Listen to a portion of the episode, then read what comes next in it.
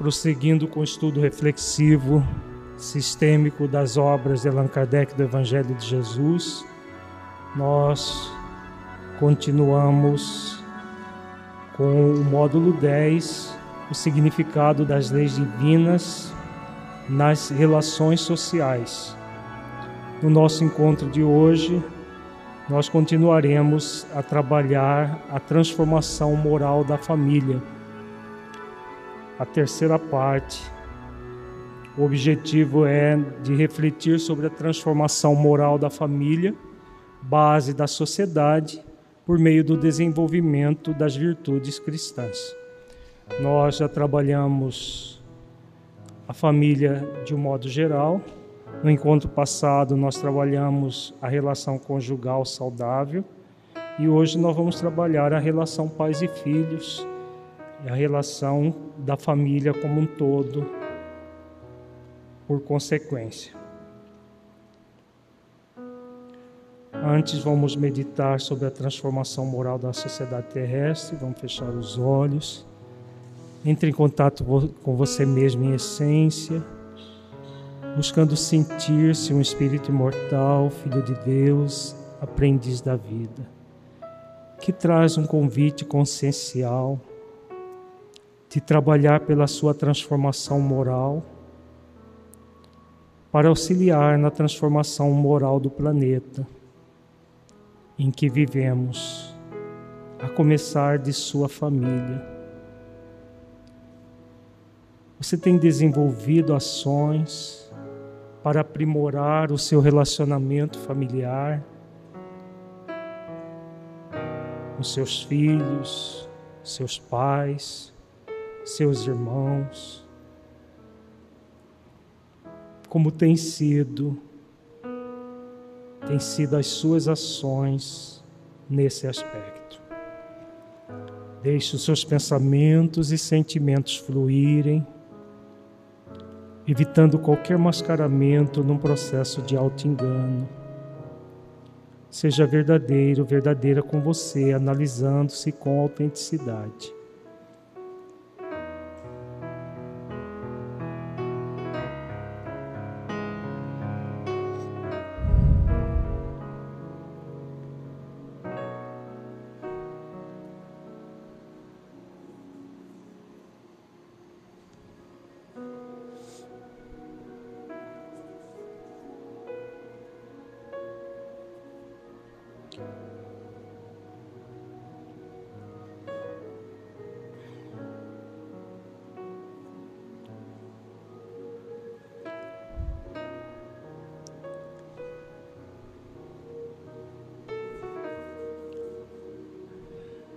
Gradualmente vamos voltar ao estado de vigília para a reflexão doutrinária.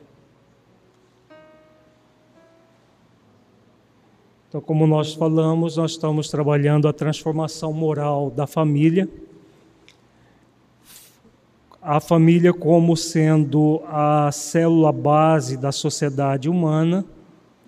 No mundo de regeneração, as relações familiares deverão tomar uma, uma conotação muito diferente daquela que nós estamos acostumados. Então, nós estamos vendo a, as várias questões atinentes à transformação da realidade familiar.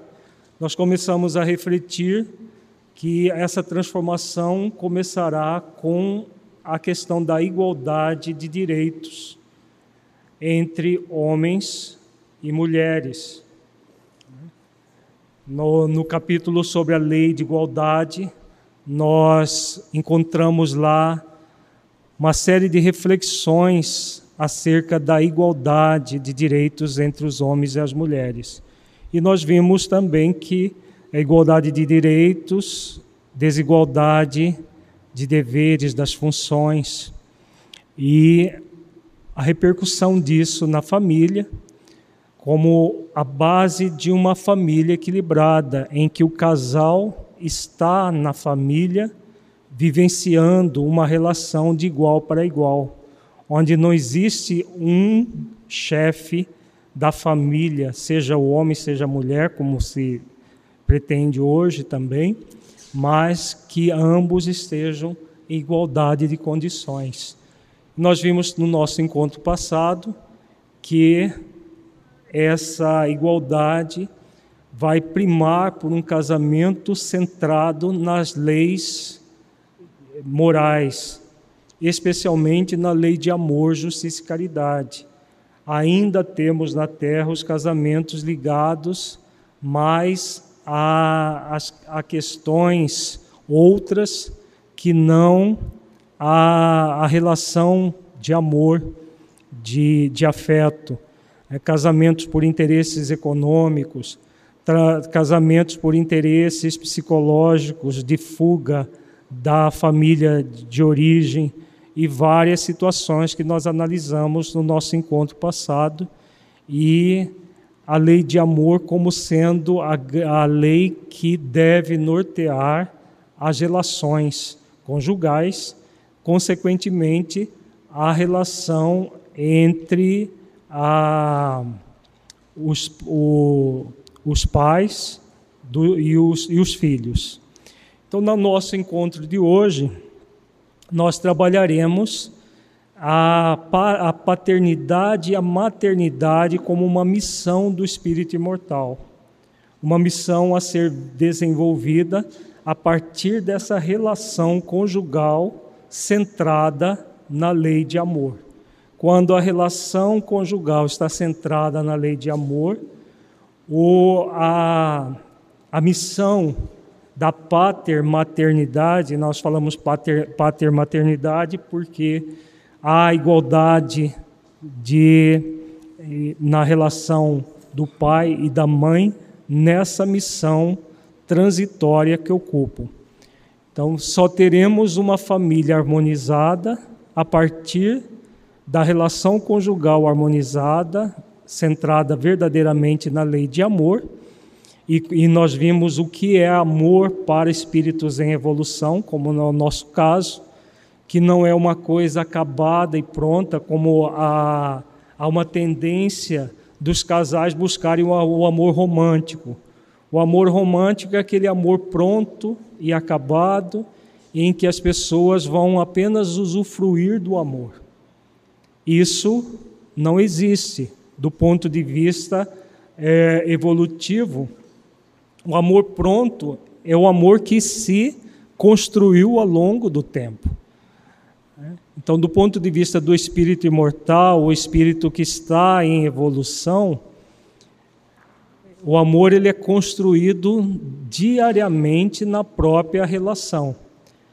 Quando o casal se dispõe a cultivar a lei de amor, o casamento vai ser um instrumento de equilíbrio, de saúde do relacionamento.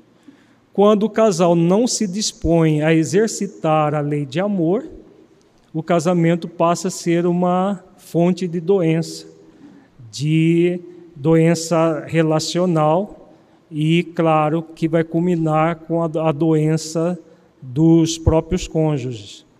Então, nós vimos no nosso encontro passado a repercussão disso tudo na dissolução do casamento, que ainda é próprio de sociedades que ainda não se centraram nas leis divinas, como é a nossa no planeta de expiações e provas.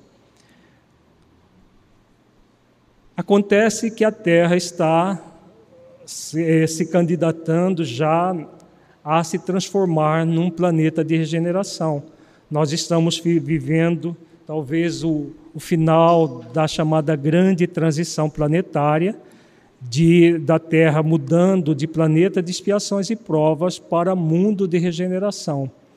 E nesse, no mundo de regeneração, a família vai pedir cada vez mais de todos aqueles componentes da família o exercício da lei de amor. É disso que nós vamos tratar na noite de hoje. Não basta a relação conjugal harmonizada, construída na relação de amor constante, né, no exercício constante da lei dentro da família. Isso vai repercutir no, na relação é, paternal e maternal, que por sua vez vai repercutir na relação dos filhos com seus próprios pais, como nós vamos ver muito claramente na, nas perguntas do Livro dos Espíritos, que estudaremos hoje. E, claro, se repercute na relação é, pater-materna, vai repercutir também na relação entre os irmãos, na relação fraternal, que vai ser espelho sempre da relação do, dos próprios pais. Se a relação conjugal é uma relação desamorosa, a tendência da relação filhos-pais também é ser desamorosa, com raras exceções, e entre os irmãos também de ser uma relação é, doentia, uma relação disfuncional. O que nós vamos trabalhar é, é aquilo que é o modelo ideal. Muitos podem objetar, mas a família que nós temos aí não é nada disso. Realmente, a família que nós temos no planeta de expiações e provas é muito aquém da família que existe no mundo de regeneração. Mas a proposta dos benfeitores, quando nos legaram as obras básicas, especialmente o livro dos Espíritos, foi traçar exatamente as bases dessa sociedade ideal. A sociedade possível de nós construirmos a partir dos valores cristãos. Porque se nós partimos do pressuposto que a família é, não é possível de ser saudável, porque nós vivemos num mundo de pessoas ainda doentes, nós estamos partindo do pressuposto que não é possível vivenciar as virtudes cristãs, tanto individual quanto coletivamente.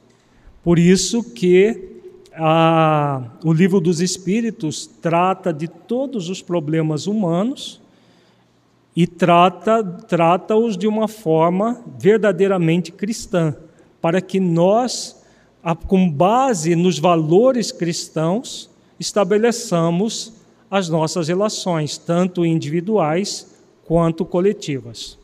Então, com base nesse preâmbulo que fizemos, uma síntese desses encontros anteriores, nós vamos lá para a questão 582 do Livro dos Espíritos, que Allan Kardec faz uma pergunta muito significativa aos benfeitores: pode-se considerar como missão a paternidade? E aí, gente, qual seria a resposta? É uma missão? É uma missão lato senso, estrito senso. Lato senso, estrito senso. Lato senso. Qual é a diferença, Mateus, de lato senso para estrito senso? Foi a Ariane que falou, então, qual é a diferença, Ariane? Lato senso, estrito senso é o missionário, que é o espírito evoluído, um espírito superior, quando reencarna, ele tem uma missão do ponto de vista estrito da palavra. Então, aquele que tem, que já evoluiu, já tem uma bagagem e aí nasce como para ser um missionário, que é o caso de Allan Kardec. Né? São pouquíssimas pessoas que estão é, nesse rol da missão estrito senso. Da missão lato senso, todos nós temos uma missão do, do ponto de vista é, amplo, que missão é essa? Todos nós somos missionários do ponto de vista amplo, não do ponto de vista estrito. Qual é a missão que nós temos? A missão de nos aproximarmos de Deus está lá na questão 115 do Livro dos Espíritos. Nós somos criados simples e ignorantes e temos um compromisso consciencial, que é de conhecer a verdade para nos aproximarmos de Deus. Então, dentro do ponto de vista é, amplo, lá no lato senso, todos nós somos missionários. E todo pai e toda mãe, independente da condição, também é um missionário do ponto de vista amplo, né? não do ponto de vista estrito. Porque, do ponto de vista estrito, não teríamos evolução para sermos missionários. mas do ponto de vista amplo, sim. Então vejamos, é exatamente isso que os benfeitores falam. É sem contestação possível uma verdadeira missão e, ao mesmo tempo, grandíssimo dever e que envolve mais do que o pensa o homem, a sua responsabilidade quanto ao futuro. Vejamos a amplitude desta resposta. Aqui é a primeira parte da resposta. Então, nós temos que sim, que é uma verdadeira missão e que é um grandíssimo dever. De que lei os benfeitores estão falando aqui? Nessa primeira parte da resposta da questão 582. Ali que leis é mais do que uma lei aqui. Lei do dever é uma delas. Qual outra? Hum? Lei do trabalho, que, que, que mais? Lei de responsabilidade. Né? Então vejamos aqui, as, as que eles tratam diretamente. É claro que outras leis estão envolvidas, como a lei de amor, justiça e caridade, lei de liberdade, né? porque é uma escolha a missão, a, a paternidade ou maternidade, mas nós temos mais diretamente esse trabalho que envolve esse de, o dever, o dever de realizar ações a partir do momento que a pessoa se colocou dentro daquela missão. Então, a partir do momento que ela se colocou na missão da pater maternidade, ela tem um dever a ser cumprido, com base na lei do dever, e uma responsabilidade frente a essa escolha. Porque muitos vão dizer, mas eu não escolhi ser pai ou ser mãe. Estava fazendo sexo e de repente aconteceu. Mas quem faz sexo sabe que fazer sexo gera filhinho? Sabe. Então, sabe que fazer sexo gera filhos. E se sabe disso, ao usar a lei de liberdade para fazer sexo, assume a responsabilidade sobre os filhos que vierem, independente deles serem planejados ou não. É, independente de serem planejados ou não, vão assumir essa responsabilidade. Mas se a pessoa faz o filho e não quer assumir responsabilidade. Não tem? Por exemplo, um pai que engravida uma mulher e como ele não ele estava só a fim do gozo, ele simplesmente abandona a, a companheira, deixando ela com o filho. O que, que acontece? Ele usou a lei de liberdade, não usou? Ele não tem nenhuma responsabilidade em relação a esse filho que ele que ele foi instrumento, que ele doou o espermatozoide. Né? Independente dele assumir ou não a responsabilidade, a responsabilidade está aí. Liberdade, responsabilidade, causa e efeito. Né? As, as três leis que andam sempre juntas.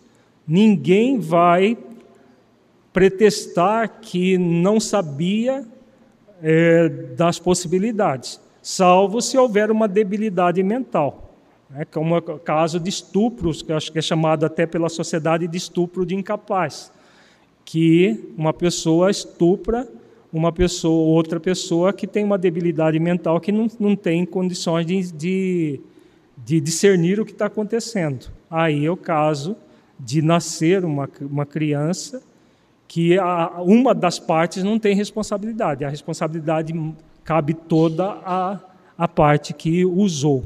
Né? Mas voltando à questão da família, que é o nosso objetivo aqui.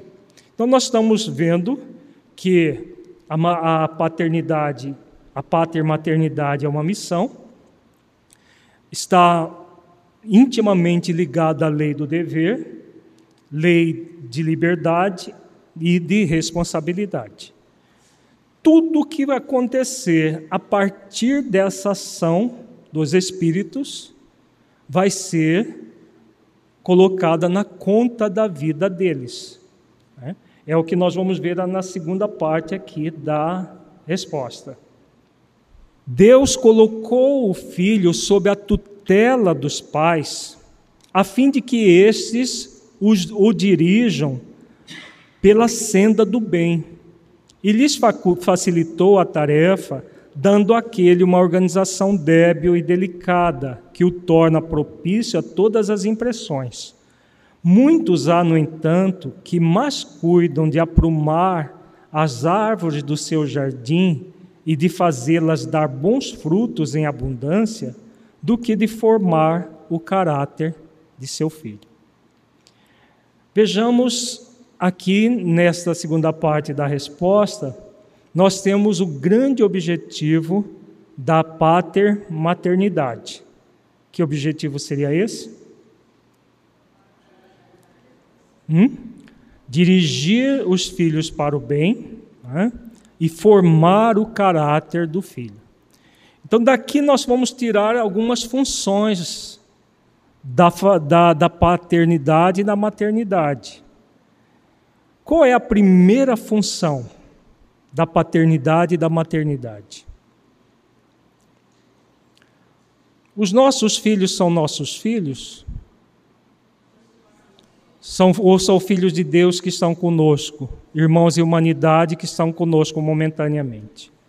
Então, são irmãos e humanidade que estão momentaneamente conosco. Então, qual é a primeira função da pater-maternidade? Colaborar com Deus na direção desses espíritos na senda do bem, formando o caráter dele auxiliando para a formação desse caráter. Então, essa colaboração. O labor é de quem? De quem é o labor? Do filho. Quem que colabora? O pai e a mãe. Então, o pai e a mãe têm a função de colaborar. O labor é do filho. Dirigi-los pela senda do bem formar o caráter. A partir daí, nós temos duas outras funções importantíssimas na pater-maternidade. A primeira é a colaboração. Nós vamos receber como filhos, irmãos e humanidade, para colaborar com eles. Então, nós temos direção pela senta do bem, e a formação do caráter dá origem a duas outras funções na relação pater-materna. Quais seriam essas? O pessoal aí da, da área de família deve saber de qual corte salteado. São duas funções importantíssimas que nós tiramos aqui do livro dos Espíritos. Função diretiva não, antes da sugestiva, tem outra. Orientativa. São quatro funções: colaborativa, diretiva, orientativa e sugestiva. Sugestiva é filhos adultos. Então, para dirigir os filhos para o bem e formar o caráter, os pais vão além da função colaborativa, vão ter a função de direcionar os seus filhos, eles têm um compromisso consciencial com base na lei, nas leis que nós acabamos de ver, lei de liberdade, do dever, de responsabilidade, de direcionar os seus filhos pela senda do bem. Essa direção vai começar onde? Quando? desde o instante da concepção. As pesquisas modernas em relação à psicologia infantil têm demonstrado que a criança, desde o ventre materno, ela é suscetível de perceber aquilo que ela, ela capta dos pais, especialmente da mãe, mas também do seu pai. Então ela capta se há um ambiente amoroso naquele lar, se não há, né? se há um movimento voltado ao bem, se não há. Tudo isso ela capta desde do, da, do ventre materno. Depois do nascimento, todo o processo de direcionamento vai se ampliando, e em toda a primeira infância, a, o grande objetivo da relação paterno-materna nessa fase é de dirigir os filhos pela senda do bem. Por isso a função diretiva. A criança pede ações concretas na direção do bem. A partir do, do, do final da, da primeira infância, mais ou menos em torno de seis, sete, oito anos, já começa a função orientativa, que é baseada em valores mais abstratos, em situações mais abstratas que necessitam do diálogo mais elaborado, que é a fase do formar o caráter do filho. Essa fase de orientação daquele espírito que já foi trabalhado de uma forma diretiva pela senda do bem, que já está sendo trabalhado, melhor dizendo, e aí, a partir do trabalho que vai se fazendo com ele, vai se melhor, aprimorando o, o instrumento do diálogo para que o caráter seja cada vez mais formado, a partir da senda do bem que não se interrompe. Então, na, na segunda infância, nós vamos ter a função diretiva somada à orientativa. O diálogo mais elaborado favorece essa formação do caráter, em que nós vamos é, fazer esforços para exercitar as virtudes no ambiente familiar, cumprindo as leis, desenvolvendo as virtudes. Claro que só vai acontecer se os próprios pais estiverem nesse movimento também virtuoso. Na adolescência, inverte-se. A, a, a predominância é da orientação e a direção passa a segundo plano, porque toda, toda o direcionamento que era mais, é, como o próprio termo já indica, diretivo, uma, para dirigir exatamente aquele espírito para uma, uma determinada situação, ele já recebeu todas essas impressões. E como já recebeu todas essas impressões, agora é, ele vai ser mais orientado e nesse direcionamento, porque ele, vai, ele já tem uma capacidade quase que plena de, é, de abstrair de formar os conceitos, de saber o que é, é amoroso, justo e caridoso, daquilo que não é amoroso, justo e caridoso. Então, as leis divinas vão sendo trabalhadas na, no diálogo com os filhos, orientando na formação do seu caráter. Na vida adulta, que hoje em torno aí já de 20, 21, 22 anos, a adolescência está cada vez ampliando um pouco mais, começa a função sugestiva, que é sugerir a manutenção da senda do bem e da, do caráter que já deve ter sido formado. Porque muitos pais, na vida adulta, despertam para a, a, a formação do caráter do filho, mas na vida adulta já não é mais possível formar o caráter. É possível reformar alguma coisa daquilo que já foi muitas vezes deformado e não formado, mas formar o caráter não é possível. Então, o tempo de realização é principalmente primeira infância, segunda infância e adolescência. Na vida adulta, cabe aos pais continuar colaborando, mas a colaboração vai ser de sugerir pontos para que haja o direcionamento para o bem sempre e a formação uh, do caráter. E aqui o, o, a, o benfeitor que deu essa resposta coloca uma coisa muito interessante. Muitos há, no entanto, que mais cuidam de aprumar as árvores do seu jardim e de fazê-las dar bons frutos em abundância do que de formar o caráter de seu filho. Isso é bem próprio do século XIX. Hoje, a maioria das casas não tem mais eh, jardim nem, nem árvores no quintal. Né? Algumas ainda têm, mas a grande maioria não tem. Mas hoje poderíamos dizer, né? Muitos cuidam mais dos, das páginas dos seus Facebooks, do, do Instagram e da, da, do, dos encontros com os amigos, das, das festividades, do que de formar o caráter dos seus filhos.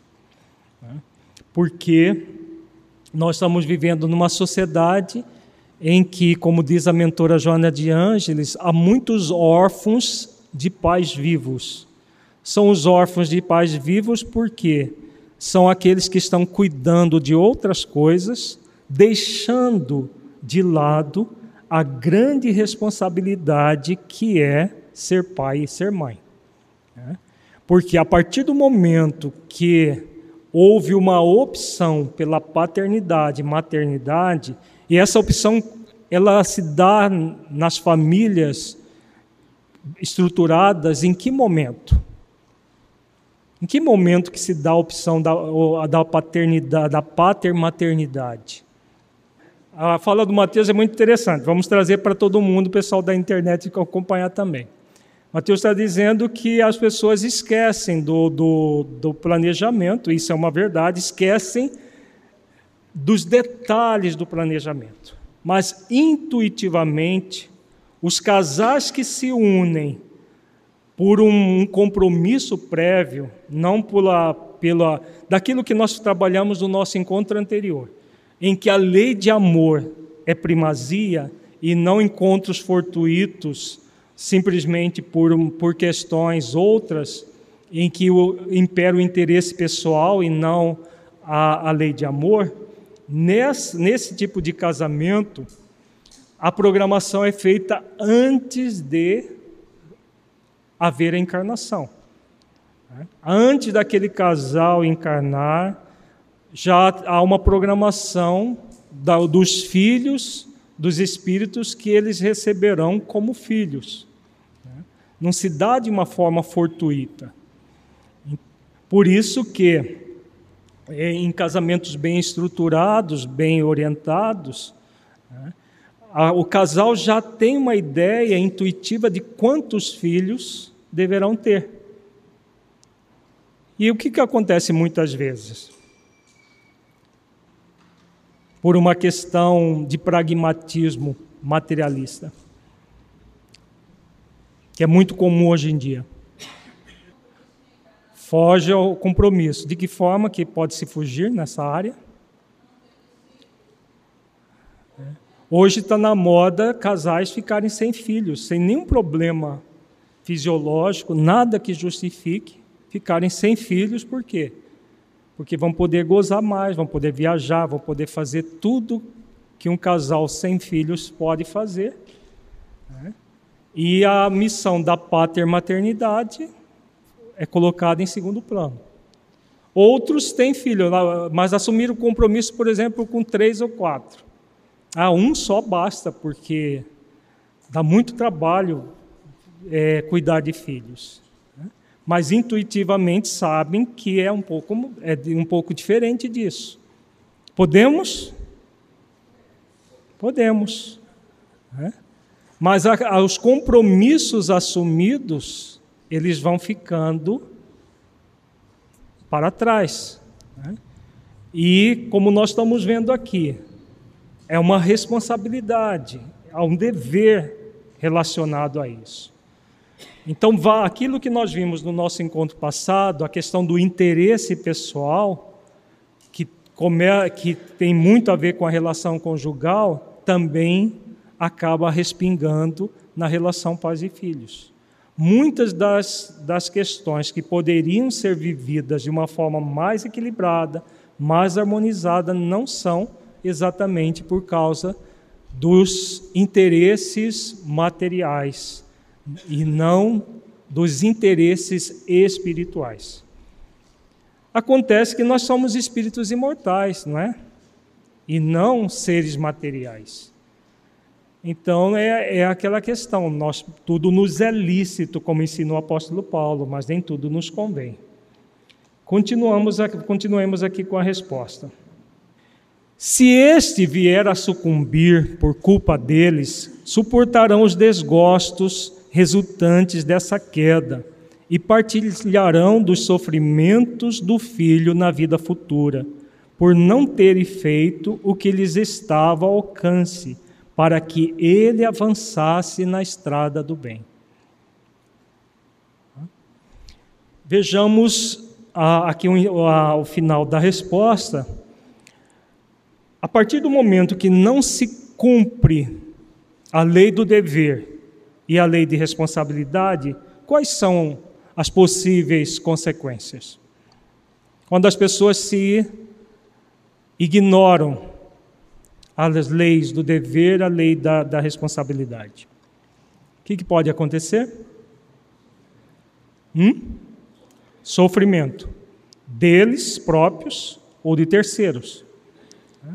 Por exemplo, essa questão que nós acabamos de ver. Se, nós, se um casal assume compromisso com três espíritos e barra a possibilidade de dois deles virem, o que, que acontece com os dois que não vieram?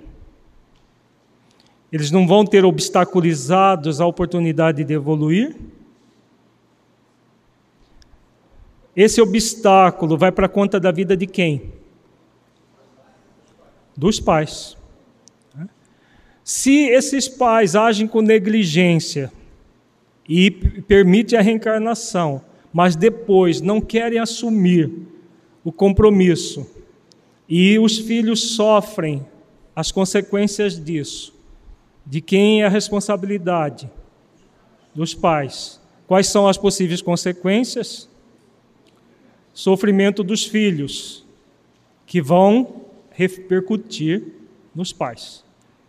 Então vejamos, é aquela questão, né? Se correr, o bicho pega, se ficar, o bicho come. Porque muitos não querem ter filhos porque filho dá trabalho. Ou querem ter um filho só, ou dois, e deixar os outros na saudade. É possível, pela lei de liberdade? Sim. Agora, se nós trouxermos as leis divinas e nós, como espíritos imortais, qual é o convite da vida? Deixar os deveres para as próximas existências? Não, dá muito trabalho ter filho, realmente dá trabalho, né? Mas a missão para espíritos em evolução é, é uma coisa simples? Praticar uma missão para espíritos em evolução é uma coisa simples, fácil? É sempre trabalhosa. Porque para espíritos já evoluídos, uma missão não é uma tarefa é, complicada. Mas normalmente esses mais evoluídos recebem missões gigantescas que nós não teríamos condições mínimas de fazer. Né? As missões que nós temos é sempre aquilo que é possível.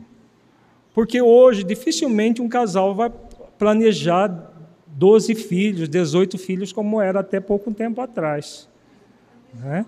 Hoje já se planeja, claro, antes de encarnar, você não vai planejar 12, 18 filhos, que eram a quantidade que se planejava, porque a mortalidade infantil era muito alta, porque havia trabalho braçal muito grande a ser feita e as famílias precisavam ser numerosas exatamente por isso. Hoje o mundo mudou, os planejamentos mudaram também antes de encarnar. Só que o que está acontecendo no mundo hoje? Que é um mundo em transição, que nós estamos sendo convidados a modificar isso para criar um mundo de regeneração. O que que, o que, que é, mais gera impacto hoje e faz o mundo, o nosso mundo, estar assim, ainda bastante doentio. O egoísmo, o interesse pessoal. Então, o egoísmo que gera esse interesse pessoal, em que a pessoa ela pensa primeiro em si, segundo em si, terceiro em si, se sobrar alguma coisa, vai para os filhos. Se não tiver filhos, melhor ainda, porque é só eu e o esposo para cuidar. Quanto que, como que decide quantos filhos nós vamos ter? E isso é feito no planejamento antes da encarnação acontecer, com mentores espirituais que conhecem as nossas necessidades, é, sabem de todo o compromisso que nós temos com outras almas, e aí, em comum acordo conosco, seja por, pela anuência nossa ou pela participação direta, vai depender do nível evolutivo que estivermos, e dos filhos também, isso é programado. Então nós não temos, não é assim que a gente chega aqui, ah, eu vou ter um, dois. Intuitivamente, se a pessoa buscar a intuição, ela vai saber aquele planejamento, não os detalhes do planejamento. Tá? mas ela vai saber que existe um plano para ela, para o seu cônjuge e para os filhos que vêm em comum. Né? Então essa decisão, Ana Beatriz, ela acontece antes da encarnação. Né? É uma programação de vida. Nós estamos falando de famílias médias, estruturadas, não é, não é claro que isso é uma regra geral para as famílias estruturadas. Nem todas funcionam assim. Né? Naqueles, aquelas uniões simplesmente para gozo sexual não funciona dessa forma. Existem reencarnações que não são programadas. Existe tudo isso, mas nós estamos falando na família nuclear, a família que trata o livro dos Espíritos, que é a família que vai imperar no, no, na, no, na terra regenerada, da terra regenerada essa família que prima pelo equilíbrio, pela harmonia, e que todo o trabalho é feito não em cima do interesse pessoal, mas no desinteresse pessoal.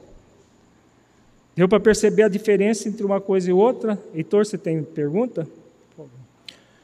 Ah, uma boa pergunta do Heitor a, a relacionada à lei de reprodução. Nós vamos trabalhar isso no, a partir do, dos, dos, dos, dois últimos encontros desse módulo. É, utilizar de meios anticoncepcionais é equivocado nessa questão? Não. Não dentro de um planejamento familiar. Tá? Por quê? Não, não há necessidade, se deixar simplesmente pelas questões biológicas, vai ter um filho atrás do outro. Não há necessidade disso. É, como era antigamente, as mulheres tinham 12, 18 filhos. Então era um por ano. Né? Era um por ano, cada período fértil, depois da gestação, já, já vinha outro. Por, por, pelas questões da, da, da vida naquela época. O que é equivocado é o bloqueio total da reprodução. Aí é um, um desequilíbrio. Por quê? Vamos supor que o casal tenha ideia de que existe uma programação. Isso é válido não só para casais espíritas. Porque o, o, casal que não é espírita, mas pelo menos é espiritualizado, porque o materialista pura e simplesmente não pensa nessas questões, eles têm uma intuição de que há uma programação e decide por haver só um. Em vez de três, por exemplo, que, que está na ideia, que, que está intuitivamente, decide apenas por um. Aí é um equívoco grave. Porque dois espíritos vão ficar, é, vão postergar a sua oportunidade evolutiva, pode vir por outros pais, mas é toda uma reprogramação, tudo vai ser necessário ser rearranjado e demora o, o tempo e tudo mais, e todos, todo a, o prejuízo para esses dois espíritos vai para a conta do casal. Né? Agora, ter um filho hoje, daqui a três, quatro anos outro, daqui a três, quatro anos outro, nenhum problema. E aí o uso de anticoncepcional nesse, nesse aspecto também não há nenhum problema. Ficou claro? É que a, a questão é estar dentro da lei divina ou não. A anticoncepcional não é contrária à lei divina, diferente do aborto, por exemplo. O aborto é totalmente contrário. Mas a anticoncepção, que é o, mo é o movimento só de você impedir que o óvulo seja fecundado, está dentro das leis divinas da programação do, do uso do livre-arbítrio. O problema não é o uso do livre-arbítrio, é o abuso do livre-arbítrio. Quando nós entramos com interesse pessoal em primeira instância e colocamos o interesse é, do outro no segundo plano, se é que colocamos, que às vezes nem no segundo plano está, aí que é o problema. Né? Que aí não está se planejando, está se obstaculizando a reprodução. E no livro dos Espíritos é muito claro que a obstaculização da reprodução é um grande erro. Tem pergunta, Mateus? Então, há uma boa pergunta. Com do, do Mateus, vou reproduzir para o pessoal da internet. No caso de um casal que é, um tem a intuição de ter três filhos, o outro é, não, não, não se interessa por isso, ou quer só um e nós acabamos de, nós começamos nosso encontro de hoje falando que a relação pais e filhos equilibrada só acontecerá se houver uma relação conjugal equilibrada. Então, nós estamos partindo da, da, da, ideia de que nós estamos avaliando sempre as questões do ponto de vista do espírito imortal. Porque se nós entrarmos em questões materialistas, de que um que é, de que vai ser mais caro, de que vai ser isso, vai ser aquilo, isso é tudo próprio de uma, abordagem materialista em que o que importa é o interesse pessoal, é, são as questões materiais. O casal que está realmente primando pela reflexão à luz das leis divinas, primeiro vão se acertar entre eles. Concorda, Mateus? Se não houver um acerto entre eles amoroso, a própria relação de pater-maternidade vai ser uma relação conflituosa. Porque a relação pater-materna só vai ser harmoniosa se houver uma harmonia primeiro entre o casal. Então, eles são convidados a refletirem as, essas questões à luz dos, da, das leis divinas dentro de uma ideia centrada no espírito imortal. Somente assim é que eles vão encontrar um consenso daquilo que é melhor. Por quê? Nós estamos falando em planejamentos definidos antes de encarnar. O livro Missionários da Luz, de André Luiz, no cap, nos capítulos que trata da reencarnação de Segismundo, tem toda uma série de reflexões acerca de como funciona isso nas famílias, nas famílias medianas, famílias estruturadas, centradas nas leis divinas. Não é uma coisa fortuita. Então, tudo isso é feito um planejamento prévio dos anjos de guarda do, do, do da, de cada cônjuge, de anjos de guarda do, dos espíritos que renascerão. Né? Lá no, no, Missionários da Luz fala da reencarnação do Segismundo, que estava sendo obstaculizada pelo próprio pai, e todo o trabalho que foi feito para que, é, evitar esse obstáculo. Então, tudo isso tem uma razão de ser. Se nós pensarmos como espíritos imortais, vamos ser intuídos, vamos ser trabalhados pelos benfeitores dentro das nossas necessidades como espíritos imortais, e não do nosso comodismo do ponto de vista material. Né? Aí é aquilo que nós estamos trabalhando desses encontros sobre família. É uma visão diferente de família? Sim, sem sombra de dúvida. É uma visão diferente porque é uma visão focada na, na lei de amor, justiça e caridade em primeiro lugar. Né? A lei de, justiça, de amor, justiça e caridade a, a, a faceta caridade, a dimensão caridade, que é a que se baseia no profundo desinteresse pessoal. Quando nós estamos focados no desinteresse pessoal, nós abrimos mão de determinadas questões nossas em prol de um todo. Nesse caso, é um prol da família como um todo. O, o esposo, o pai, a mãe, né, esposa, esposa, pais e mães e os filhos em comum. Ficou claro isso, gente? Está ficando claro a, a questão? Porque muitos vão poder objetar no sentido de que, ah, mas isso tudo é muito ideal, tudo muito bonito, porque na prática as coisas não funcionam assim. Realmente, nós vivemos numa, numa, numa sociedade doente, disfuncional, porque nós nos recusamos a cumprir as leis divinas. Nós nos recusamos a exercitar as virtudes cristãs. E se nós eh, recusamos a exercitar as virtudes cristãs e cumprir as leis que nos geram equilíbrio, nós vamos ter famílias disfuncionais, nós vamos ter o tempo todo atritos, conflitos e problemas vários, que são muito próprios das famílias em planeta de expiações e provas como o nosso. Acontece que o convite consciencial para todos nós é começar já a transformação moral desta sociedade que, vai, que está construindo um, é, um mundo de regeneração. Né? Porque quando é que nós vamos ter o um mundo de regeneração?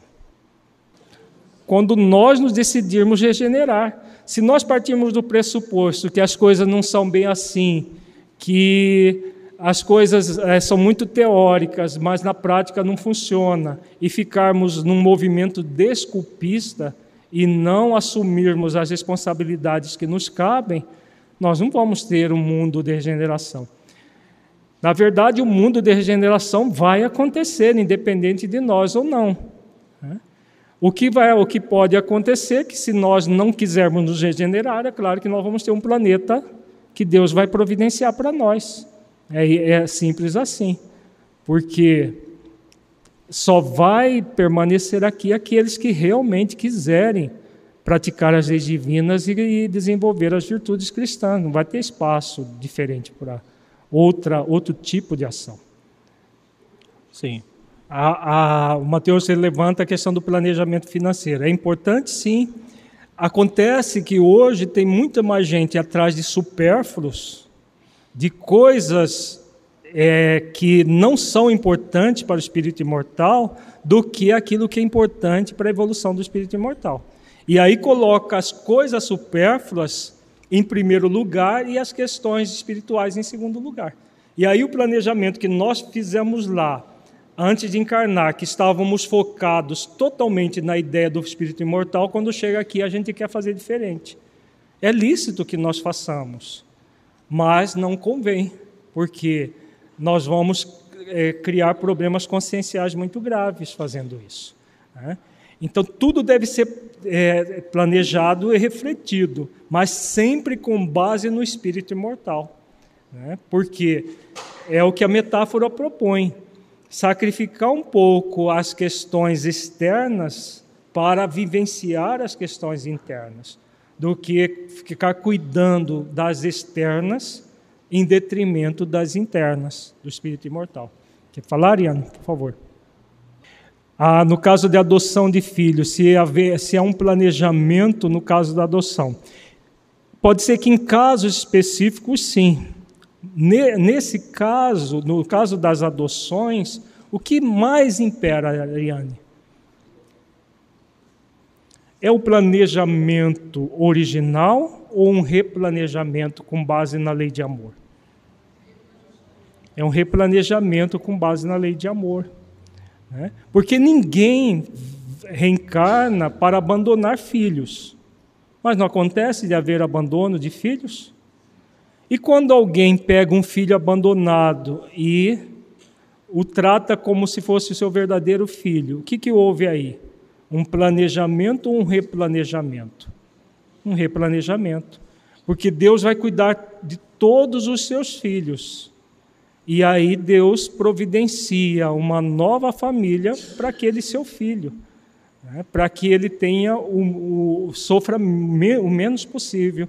E aí o que vai imperar é a prática da lei de amor, em que um casal que não tem uma ligação direta com aquele espírito passa a ter a partir daquela decisão.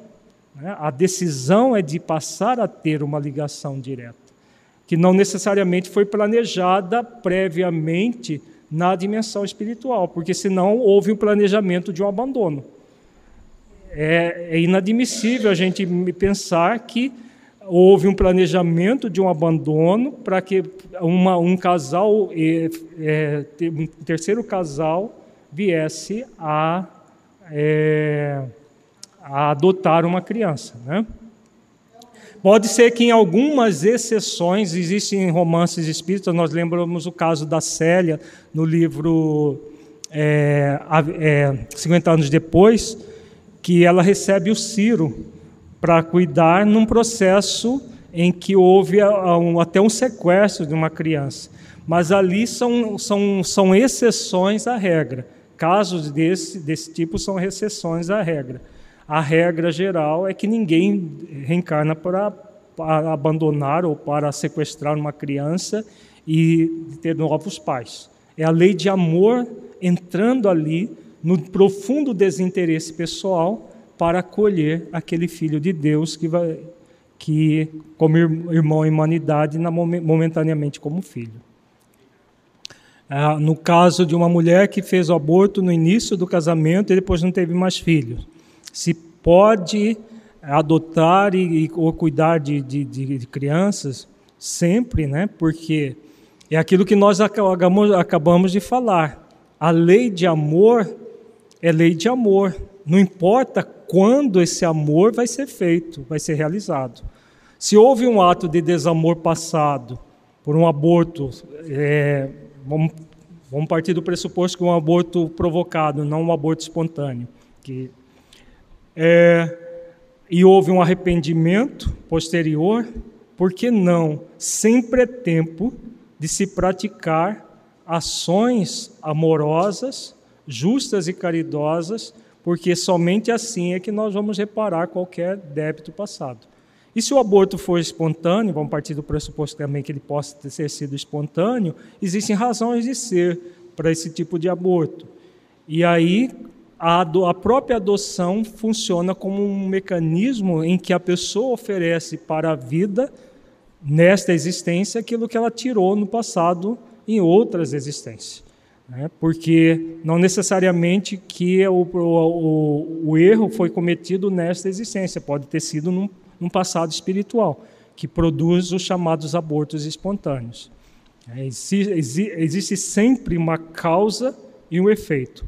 Quando nós escolhemos por praticar a lei do amor, nós estamos produzindo novas causas que produzirão novos efeitos. Se a lei do amor funciona quando casais se unem, quando um já tem filhos, sim. Se o outro adotar os filhos do, do, do, do cônjuge como os seus do ponto de vista amoroso, que bom, né? Forma-se famílias com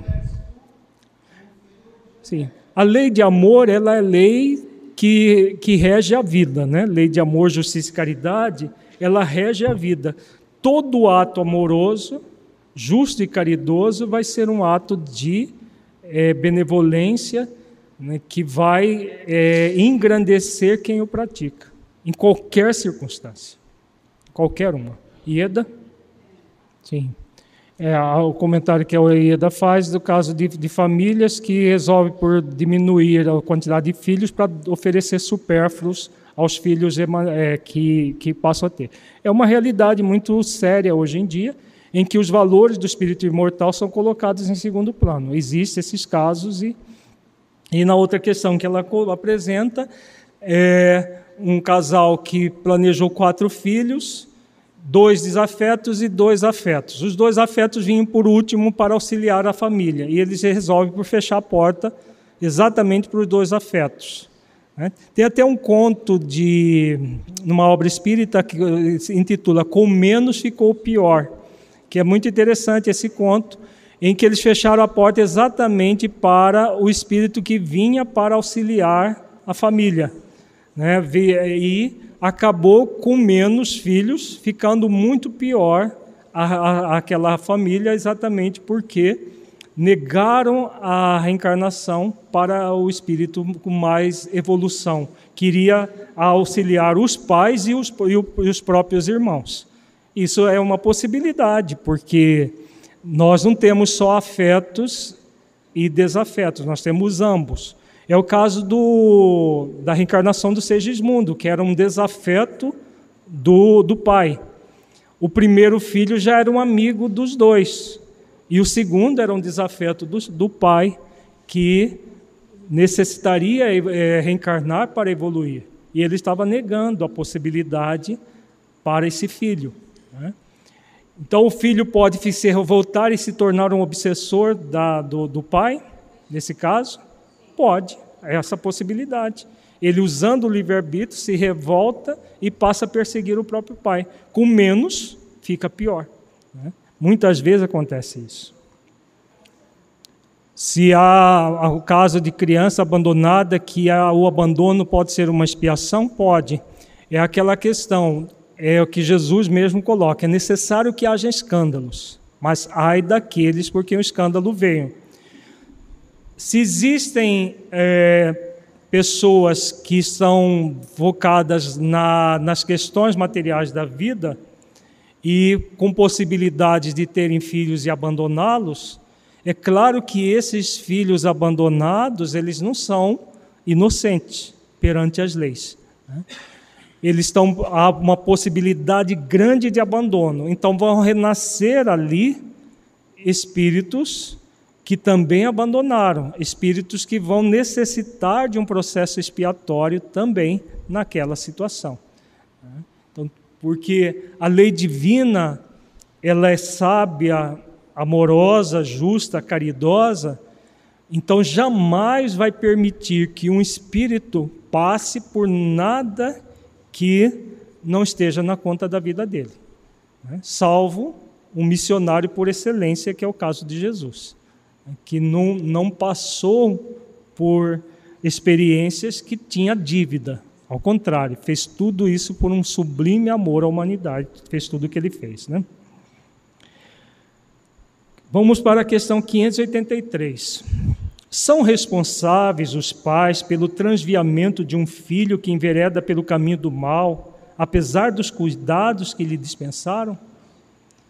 Pais responsáveis, justos, caridosos, amorosos, vão ser responsáveis pelo transviamento do filho que enveredou por caminho dificultoso? Com certeza não. Né? Seria injusto se, se fosse para conta da vida deles. Não.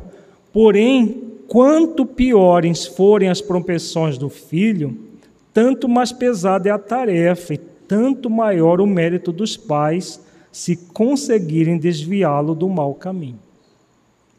Então, vejamos que a resposta é muito clara, mas ela traz uma responsabilidade aos pais. Será que os nossos filhos são filhos por acaso? O trevozinho que nasce no nosso lar é, tre é trevozinho por acaso? É? Não. O trevozinho que nasceu no nosso lar, nós fomos cúmplice deles em muitos crimes. Nós é, fomos vitimizadores deles em situações outras. Né?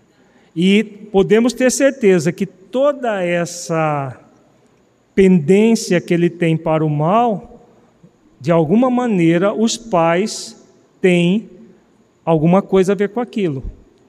É, porque essa tarefa mais pesada, porque para uns filhos amorosos, justos e caridosos, e para outros trevozinhos.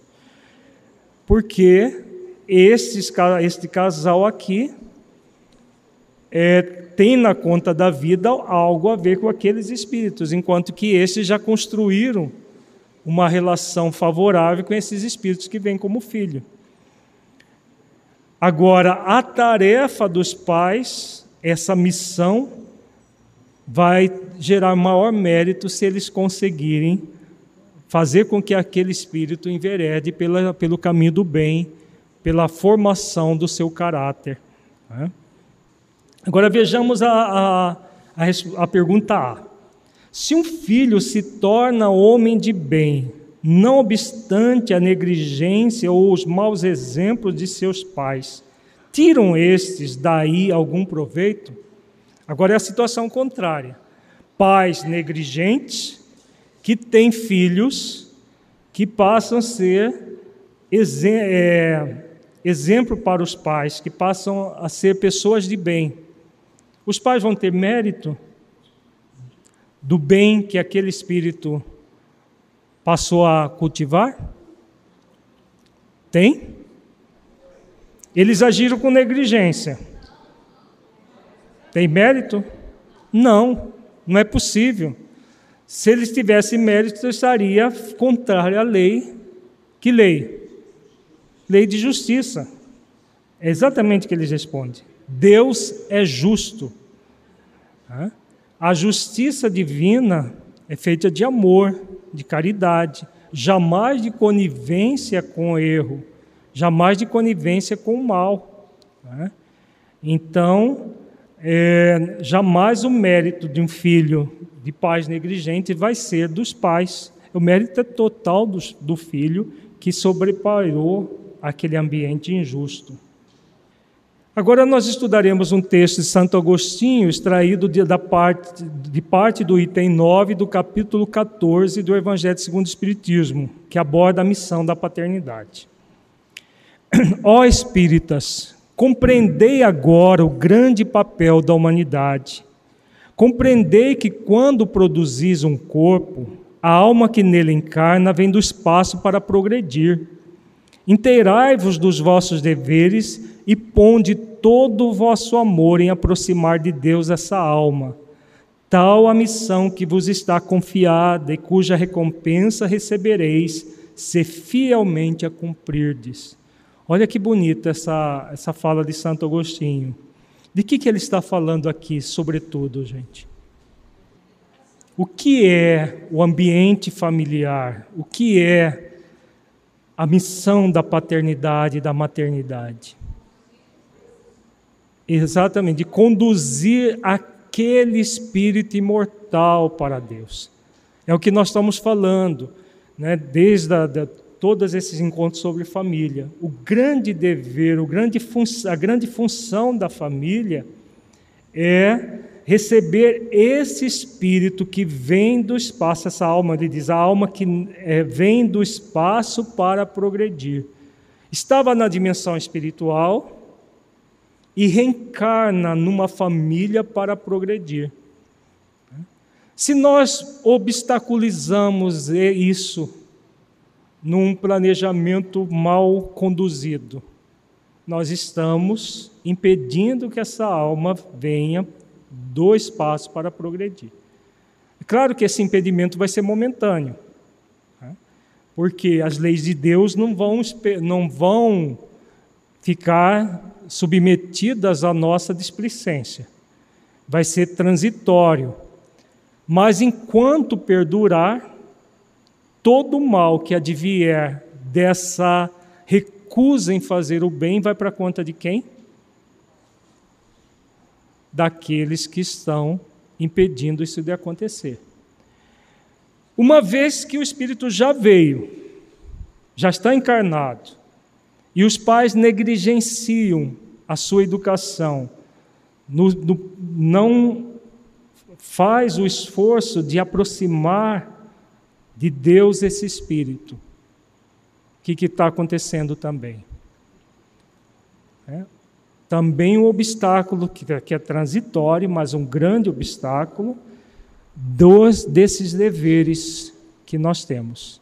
Então, esse é o grande dever Observar as coisas do ponto de vista do espírito imortal é sempre observar eu dentro da encarnação e eu na relação com outros espíritos que estão vinculados comigo nessa encarnação.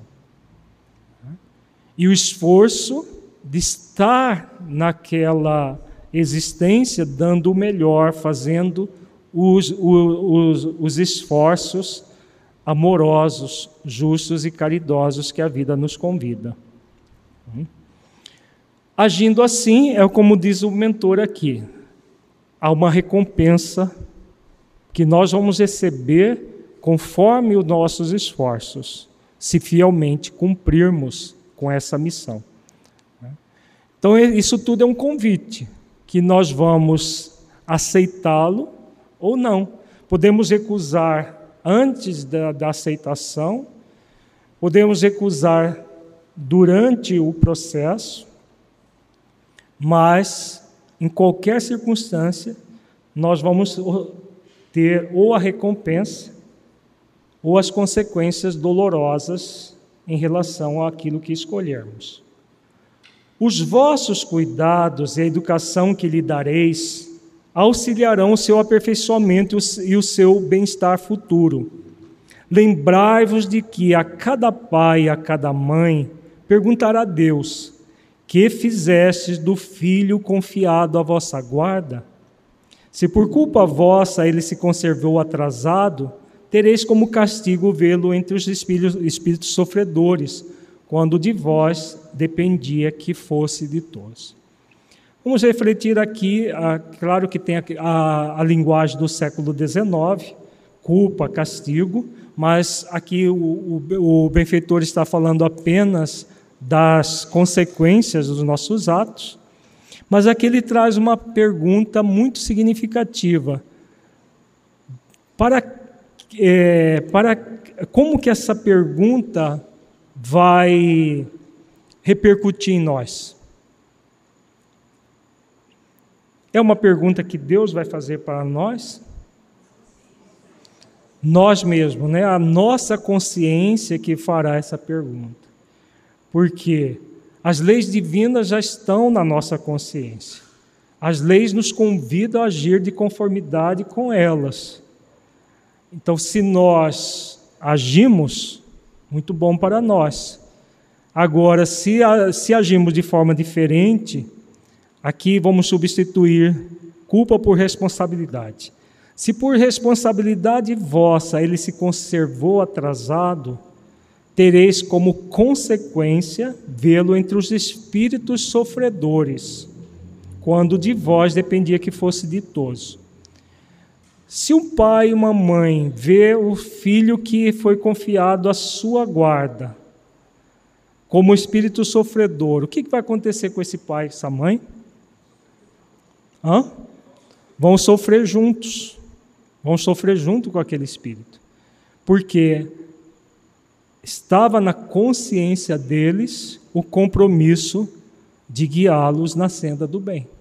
Então vão sofrer juntos, é, uma, é a questão da lei de causa e efeito.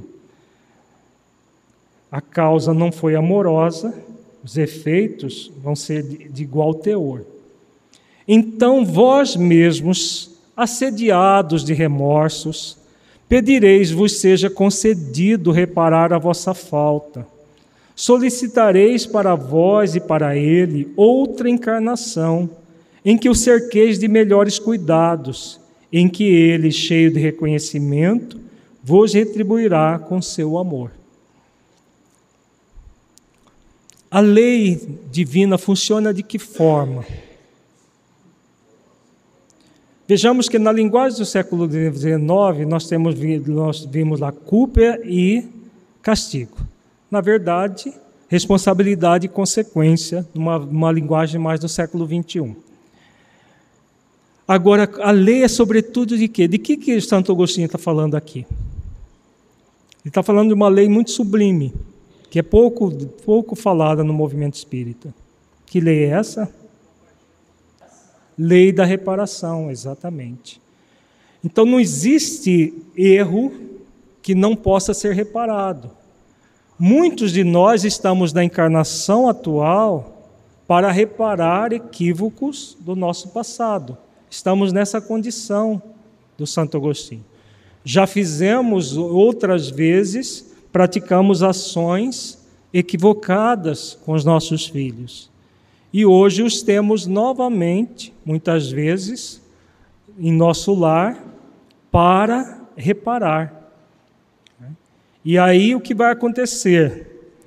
Se os esforços forem feitos realmente, aquela disfuncionalidade do passado pode se tornar uma funcionalidade no presente.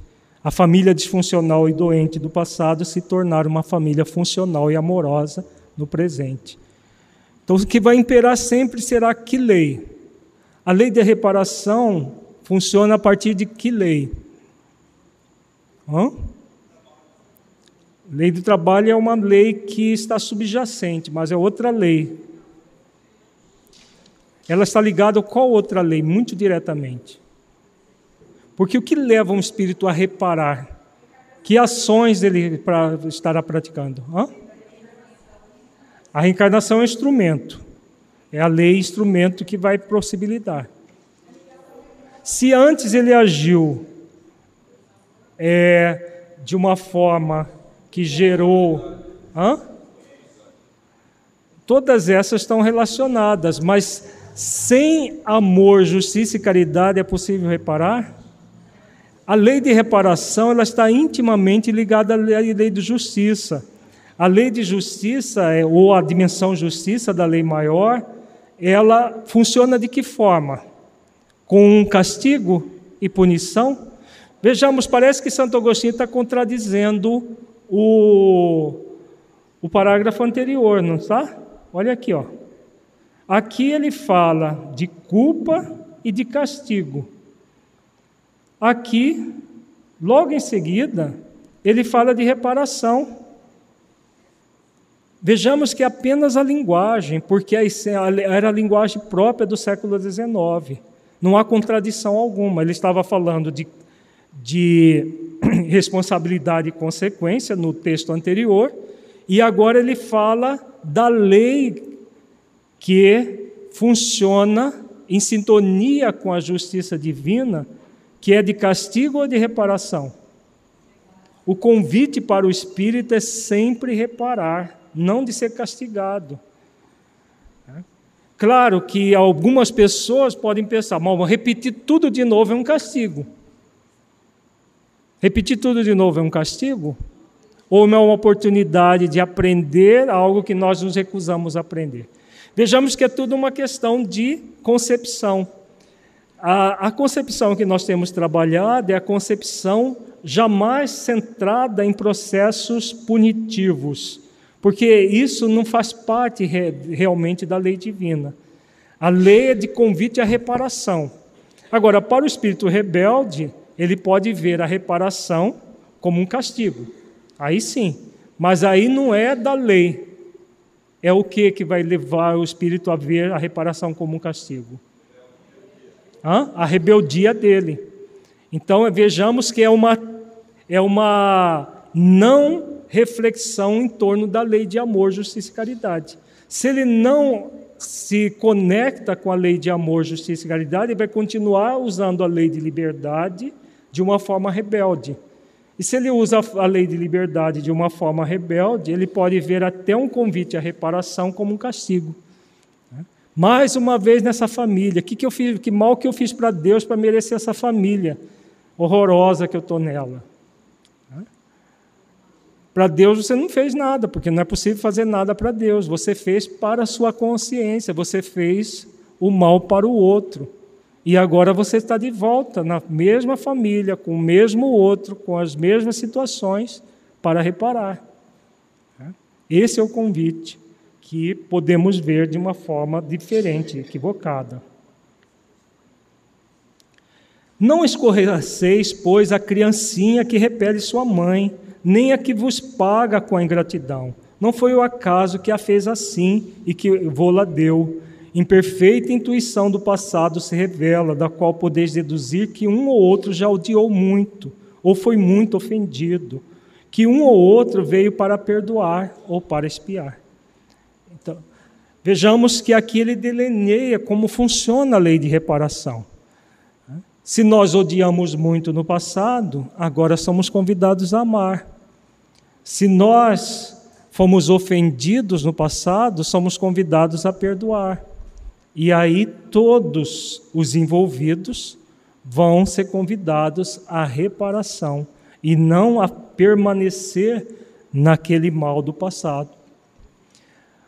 Mas isso, ah, esse convite, na prática, como que ele funciona?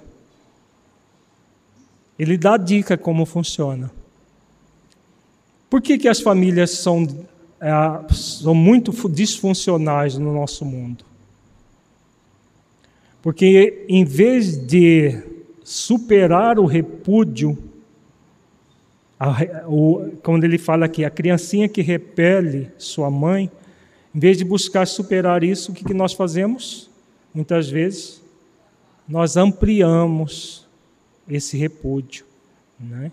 E aí permanecemos no ódio do passado, permanecemos na ofensa do passado, em vez de perdoar e expiar, que é o convite do presente. Vamos só terminar aqui o texto de Santo Agostinho.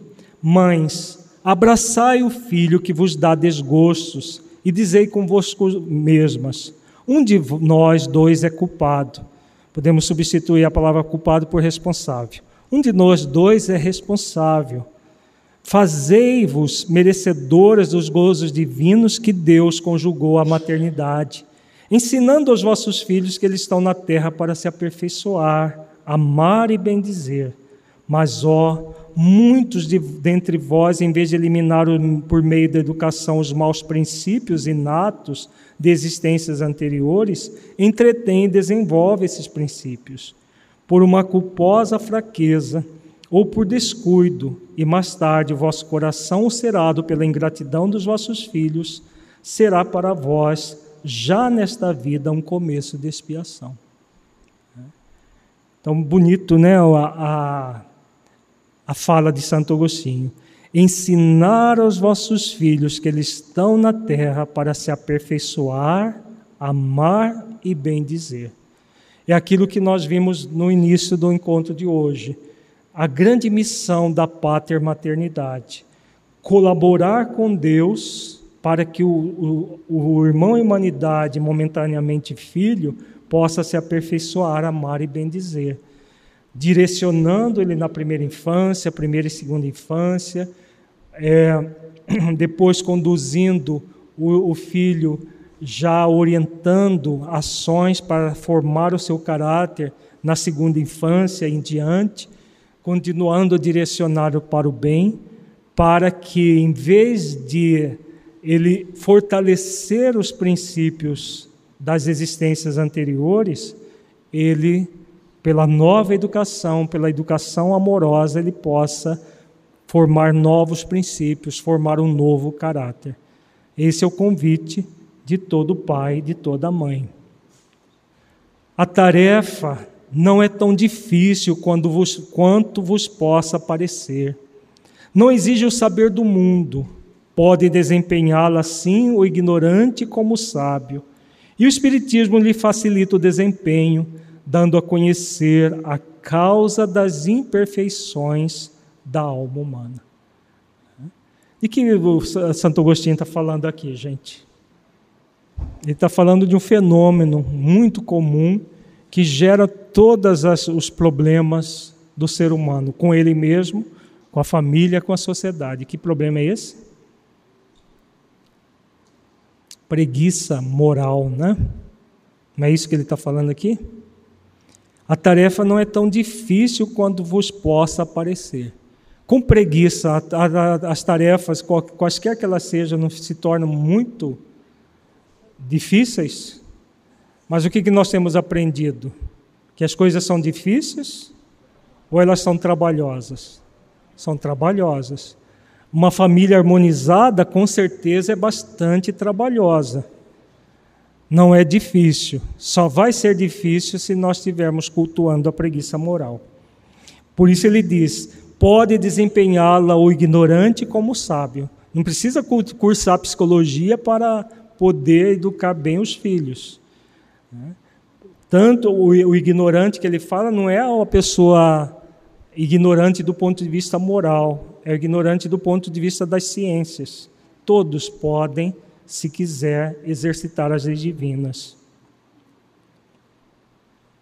Desde pequenina a criança manifesta os instintos bons ou maus que traz da sua existência anterior. A estudá-los deve os pais aplicar-se. Todos os males se originam do egoísmo e do orgulho. Espreitem, pois, os pais os menores indícios reveladores do germe de tais vícios e cuide de combatê-los, sem esperar que lancem raízes profundas. Esse parágrafo nós vamos deixar para o nosso próximo encontro, porque aqui ele coloca questões muito significativas que vale a pena nós aprofundarmos. que são as raízes dos males das famílias, o egoísmo e o orgulho. Nós vamos fazer a nossa avaliação reflexiva. Vamos fechar os olhos.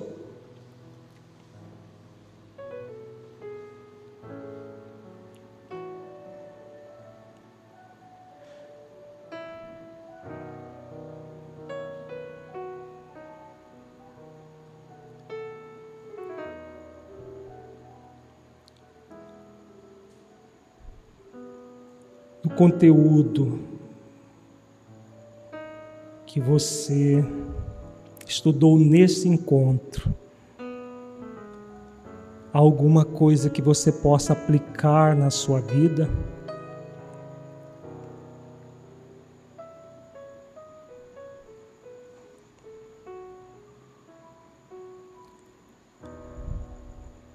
O conteúdo estudado mudou a forma como você entende a questão da missão, da pater-maternidade perante as leis divinas?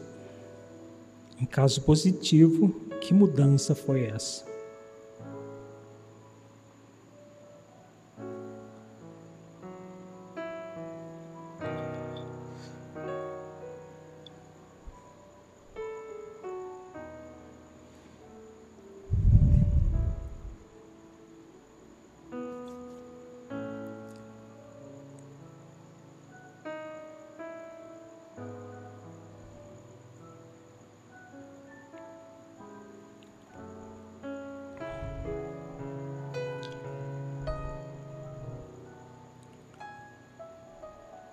Neste encontro, refletimos sobre a transformação moral da família, especificamente da missão da pater-maternidade, de modo a instruirmos, a instituirmos mudanças na base da sociedade terrestre, em sintonia com a lei de amor, justiça e caridade, para que a Terra se transforme em planeta de regeneração, no qual as famílias disfuncionais serão coisas do passado você se vê auxiliando nessa transformação? Você tem feito esforços para tornar a sua família mais amorosa, justa e caridosa?